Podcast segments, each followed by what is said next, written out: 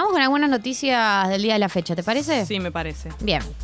Eh, hay novedades del el, el caso que nos conmovió la semana pasada, el asesinato de Lucas González, el chico de 17 años que volvía de entrenar en Ba- Barraca Central con dos amigos en auto Sí. y fue embestido por un auto de la policía que empezó a tirarles balazos. Uno de ellos eh, penetró en la cabeza de Lucas y lo, lo, lo asesinó. Eh, declararon los policías. Eh, ¿Qué dijeron los policías? Eh, bueno, primero cada uno tuvo un, relato de lo que sucedió. No aceptaron preguntas, pero cada uno tuvo su propio relato. Contaron que trabajaban en la Villa 2124 en el marco de una investigación ordenada por la Fiscalía 20 de la ciudad vinculada a la venta de drogas y que tenían como objetivo un domicilio al cual venían controlando porque se sospechaba que era un búnker de droga de drogas. Eh, según lo que contaron, en ese marco vieron en e- el automóvil Suran Azul en el que se movilizaba Lucas González con sus tres amigos adolescentes eh, y que empezaron a seguirlo. Negaron haber realizado una persecución y dijeron que se pusieron los chalecos, les hicieron sonar la, sirena para que tengan su marcha y que bajaron al grito de policía. Todo esto no coincide con el relato de los chicos que cuentan que se bajan con las armas eh, sin ningún tipo de identificación. Eh, eh, dice además que eh, cuando estaban por embestirlo, eh, disparó cuatro o cinco balazos de frente a los, a los pibes. López dijo, que es uno de los policías, que rodeó el automóvil por atrás y cuando escuchó los primeros disparos también efectuó varios tiros. El único que no mencionó los disparos fue Isasi, que es otro de los policías detenidos, quien no hizo ninguna referencia a esa situación. Eh, según el relato que hicieron ante el juez, ninguno de los tres dijo haber visto armas en poder de los adolescentes. Esto había sido parte del relato original de la policía. La policía había dicho originalmente que los adolescentes tenían armas, estaban armados. Eh, y eh, bueno, dicen que, dos de los policías, Isasi y López, varias veces en su declaración se quebraron y lloraron.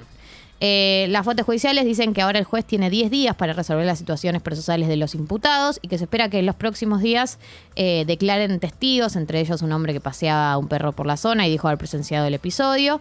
Y también se esperan los resultados de los peritajes balísticos y de los teléfonos celulares de los tres policías imputados. Con el, peraje, el peritaje balístico se espera poder saber de cuál de las tres armas salió el disparo que le provocó la muerte a Lucas y de los celulares, obviamente si hay alguna información más que le hayan dado a alguien o entre ellos en conversaciones. Así que bueno, en, en principio están detenidos y, eh, y se está esperando eh, declaraciones de testigos. Eh, la causa eh, es homicidio doblemente agravado por haber sido cometido por miembros de las fuerzas policiales abusando de sus funciones y con alevosía. Así que, y también está la tentativa de ese mismo delito contra los otros dos adolescentes que no murieron, pero que también fueron Sí. víctimas de que los caguen a tiros. Más eh, privación ilegal de la libertad y falsedad ideológica. Esto porque la declaración que dio la policía, ni bien terminó, ni bien sucede el evento, estuvo completamente distorsionada, que los chicos tenían armas. Sí, que como que ellos sentían miedo también, como Sí. si hubiese sido de la- Entonces, eh, bueno, esta es la situación sobre el caso de Lucas González. Eh, el fin de semana que jugó Barraca Central, el club en donde eh, habían ido a entrenar, eh, salieron con una camiseta con eh, que tenía escrito Justicia por Lucas González. todo el, el club hizo un minuto de silencio. y estaban los padres, Mario y la madre Cintia, que estaban los dos bastante emocionados, así que también estuvo presente en el fútbol el asesinato de Lucas. Bien, en otro orden de cosas, ¿sabes qué parece que mm, entra Randazo al Congreso? floppy. Parece que entra como. Porque, viste, originalmente. eh, eh, Spert había conseguido tres diputados nacionales por la provincia de Buenos Aires. eh, y ahora parece que en el conteo final, porque viste que siempre está, bueno, el, primer escrutinio, después está como el escrutinio definitivo, y dicen desde el partido de Randazo, que es Vamos con Vos, que parece que en el escrutinio definitivo, que todavía tiene que ser ratificado por la justicia electoral, eh, Randazo entraría al Congreso y desplazaría a uno a uno de los libertarios, al tercero en la lista de Avanza Li- Libertad de Expert. Así que eh, lo que dicen desde el partido es que si bien esperan la ratificación oficial de la justicia electoral, eh, lo cierto es que Randazo superó el piso de los 386.646 votos que necesitaba, eh, ya que alcanzó los 389.000 y pico de votos. Qué Así loco, que- ¿no? Eso que a medio ya pasó una semana. Sí, ya pasó una semana. Yo pensé que más. Ahora que decís una semana me doy cuenta que tenés razón. Claro. Sí, Y pensé que vos más. te vayas a dormir diciendo, bueno, y de repente te levantás un día y decís... Florencio Te knock toca. knock, soy la historia. Tocan tu puerta. Eh, sí, rarísimo. loco. Eh, y además entra randazo, que, o sea, era o entrar o sumirte en la, en la indiferencia, ¿no? Porque Por- si después de la campaña que hizo no entras, ya medio que quedás en, en las sombras de la política. Con la mamá llamándolo, ¿no? Sí, Él- son todos unos del boludos, randazo. Él es el, de las, el spot de la mamá, ¿no? Sí, es él. Eh, así que bueno, eh, pareciera que entra Randazo y pareciera que eh, de esa manera queda un diputado menos por la lista de José Luis Espert. Bien, hubo elecciones en Chile. Eh, no sé si sabían. Ujú. La, votación en Chile es eh, voluntaria, o sea, no es obligatoria. Hubo una participación del 47,19%. O sea, estos son los números que se manejan en, en países como Chile. De hecho, o sea, fue muy, muy similar a, a la participación que tuvieron en las elecciones presidenciales de 2017. Y lo que pasó fue que mm, el candidato de ultraderecha, que es José Antonio Cast, que son eh, que es de estos candidatos de recontra, ultraderecha, o sea, es pinochetista, gente que, no- digamos, no es más o menos, disimula, es eh, un, candidato recontra, recontra de derecha, eh, sacó la mayor cantidad de votos. O sea, de hecho, habla de unas elecciones polarizadas porque había un candidato de ultraderecha y un candidato de izquierda. Estaba José Antonio Cast y Gabriel Boric. Eh, Cast obtuvo el 27,94% de los votos y Boric el 25,75%, o sea que van a ir a balotage. Eh, pero sorprendió mucho porque si bien se sabía que podía, se podía llegar a un balotage, no se esperaba eh, o no, no, no se sabía que el candidato de ultraderecha iba a tener la mayor cantidad de votos. Si bien Chile, porque recordemos que Chile viene de todos los alzamientos, están, están Sí. redactando la nueva constitución, hicieron la asamblea, ¿viste? como que están en una... eh, se pa- daba la sensación de que había como una oleada progresista. Pero a veces eh, cuando hay oleadas progresistas viene la contraoleada, ¿no? Lo que se dice backlash, que es como algo que de alguna manera equilibra o, o- o- o La se levanta sí. en contra de.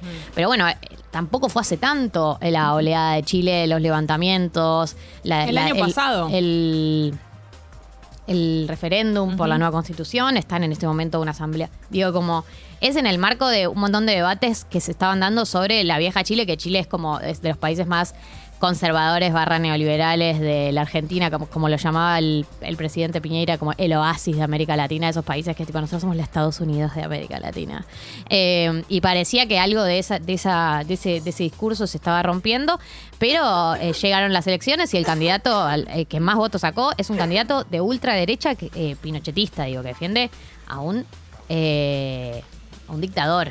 Lo peor de esto es que ya nos sorprenda cada vez menos, ¿no? Que empieza a pasar en los lugares. Totalmente. Tanto acá como en los lugares, los países vecinos.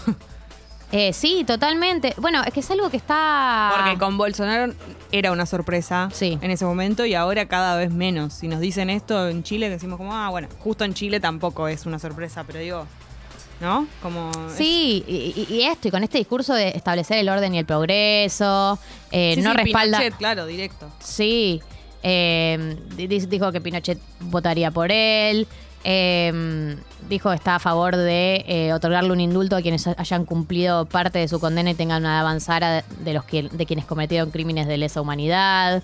Eh, nada, o sea, también habla de defender la vida humana, el matrimonio, la familia y la libertad religiosa. Ah, se comprometió a crear una zanja en la frontera norte de Chile para controlar la migración irregular al país. Bueno, un poco ya conocemos, ¿no? Eh, lo que son estos discursos. Siempre tienen que ver con lo mismo, con la migración, tiene que ver en contra de los derechos LGBT.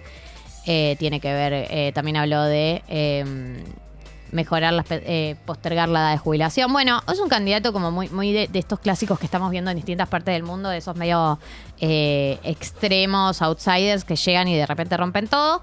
Así que van a ir a balotage con Boric. Y la novedad es, eh, el, el dato de color, es que mm, hay un candidato que se llama Franco Parisi que sacó el 12,89% de votos. El dato increíble de este candidato es que es un candidato que hizo su campaña desde Estados Unidos, no pisó Chile. No, no, no. Sacó el 13% de los votos. Impresionante. ¿Y, qué, ¿Entendés? ¿y qué, qué justificó? ¿Qué dijo? En realidad originalmente dijo que, mm, que no podía por temas del COVID. eh, por, y, por- y porque tiene además eh, asuntos pendientes con... Ah, esto es increíble.